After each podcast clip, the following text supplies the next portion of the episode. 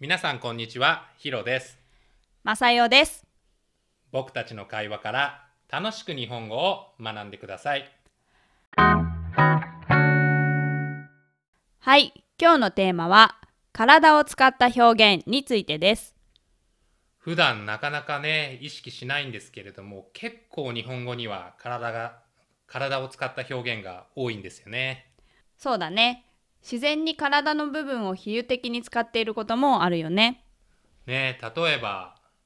来月の頭とか月頭とかっていう表現を使って、まあ、その月の最初のことを表現したりねしますよねそうだね。頭を使った表現って結構多いよね。そうだねうん。頭を冷やすとか、頭が硬いとかもあるよね。ああそうだね頭を冷やすは落ち着くことですねうんうん落ち着きを取り戻すことかな、コームダウンですねうん。で頭が硬いっていうのは、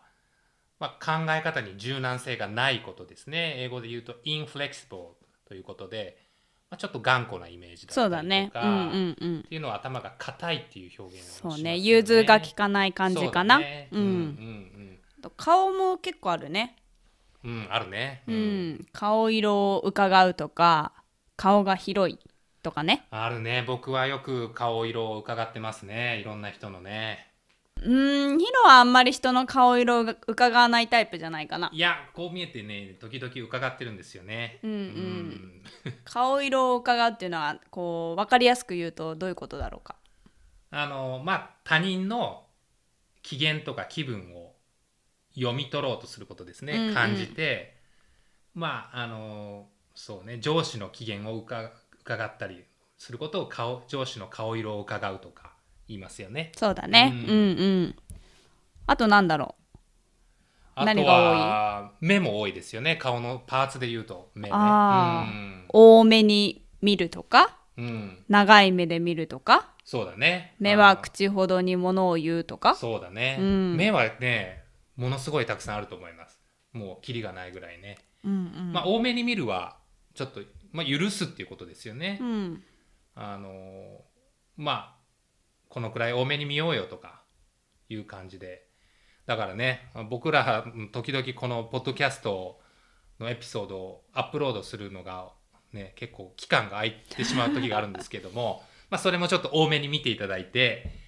あの聞いていただければそうだねいいですね長い目で成長を見守ってもらえると嬉しいそようだねね、うんあとまあ語学学習はやっぱり長い目で見ないといけないですね。そうだね、うん長期的に見るってことだねあのそうそう長期的にうん、物事を考えたりあのプランを練るっていうことなので長い目で見るというのはね。そうだねうん、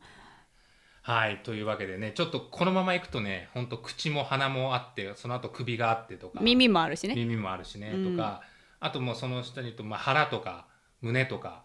っていうのも使うとどんどんいろんな表現が出てくるんですけそど、うだねこうやってあの体を使った表現をすることでより、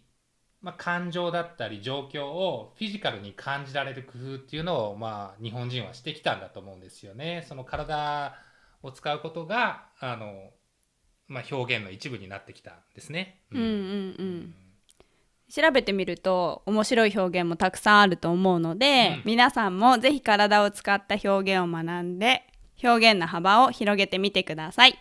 はい、というわけで今回は体を使った表現について話をしました。